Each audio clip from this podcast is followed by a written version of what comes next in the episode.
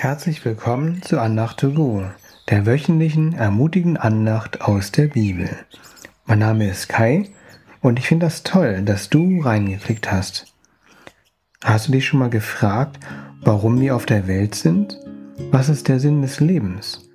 Darüber möchte ich in dieser Andacht sprechen. Wir befinden uns in einer Reihe von Andachten, die jeweils mit unser anfangen. Letzte Woche war die Andacht über das Thema Unser Vater. Vielleicht erinnert dich dieser Titel an das Vater Unser.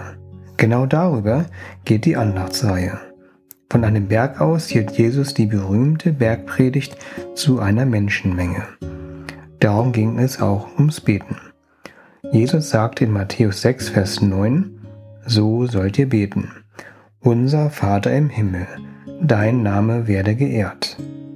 Aus den Worten des Sohnes Gottes entstand das Vaterunser. Nun schauen wir uns den Teil Dein Name werde geehrt an. Was bedeutet es eigentlich, seinen Namen zu ehren? Ehren kann auch mit heiligen, hervorheben und heilig machen übersetzt werden. Ehren heißt, Gott als etwas Außergewöhnliches darstellen. In unserem Herzen soll sein Name einen besonderen Platz ausmachen, sein Name soll als etwas Bedeutendes angesehen werden. Was können wir tun, damit wir seinen Namen heiligen? Wir können Gott einmal durch unsere Lippen ehren. In Psalm 63, Vers 6 lesen wir, Das ist meines Herzens Freude und Wonne, wenn ich dich mit fröhlichem Munde loben kann. Die Luther-Übersetzung betont das folgende. Wenn wir Gott mit fröhlichem Mund loben, also ehren, dann ist dies unsere Freude und Fröhlichkeit. Wir können über ihn gut reden, Lieder über ihn, über ihn singen und einfach berichten, was wir Gutes mit ihm erlebt haben oder wie gut er ist. Hier ist ein Beispiel, wo ich lernen musste, dass es um Gottes Ehre geht und nicht um meine. Als ich Ende 20 war, war ich Mitarbeiter in einer Jungschar habe also für neun bis zwölfjährige Kinder Andachten, Spiele und Snacks vorbereitet. Ich habe mich so angestrengt, gute Andachten zu machen und wollte die Kinder für Jesus begeistern. Es gab aber kaum Veränderungen, worüber ich manchmal entmutigt war. Mit der Gruppe haben wir an einigen Tagen einen kurzen Ausflug, eine Art kurze Klassenfahrt gemacht. An einem bestimmten Tag sollte ich die Andacht halten, hatte aber überhaupt keine Lust dazu. Der Jugendleiter, schöne Grüße, falls du zuhörst, hat dann passend zur Andacht gebetet. Das Unglaubliche war, dass gleich mehrere Kinder das Gebet nachgesprochen haben. Da konnten wir die Veränderung erleben. Gott wollte mir zeigen, dass sein Name geehrt werden soll, nicht meiner. Ich sollte nicht später sagen, Schau, was für eine tolle Andacht ich gehalten habe.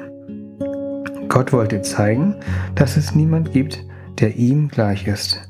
Er ist etwas Besonderes, jemand Einzigartiges.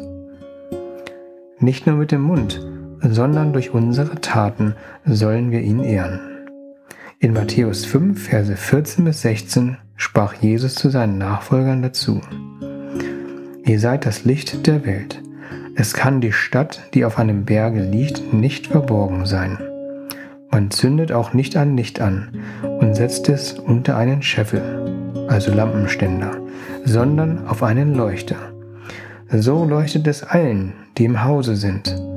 So lasst euer Licht leuchten vor den Leuten, damit sie eure guten Werke sehen und euren Vater im Himmel preisen.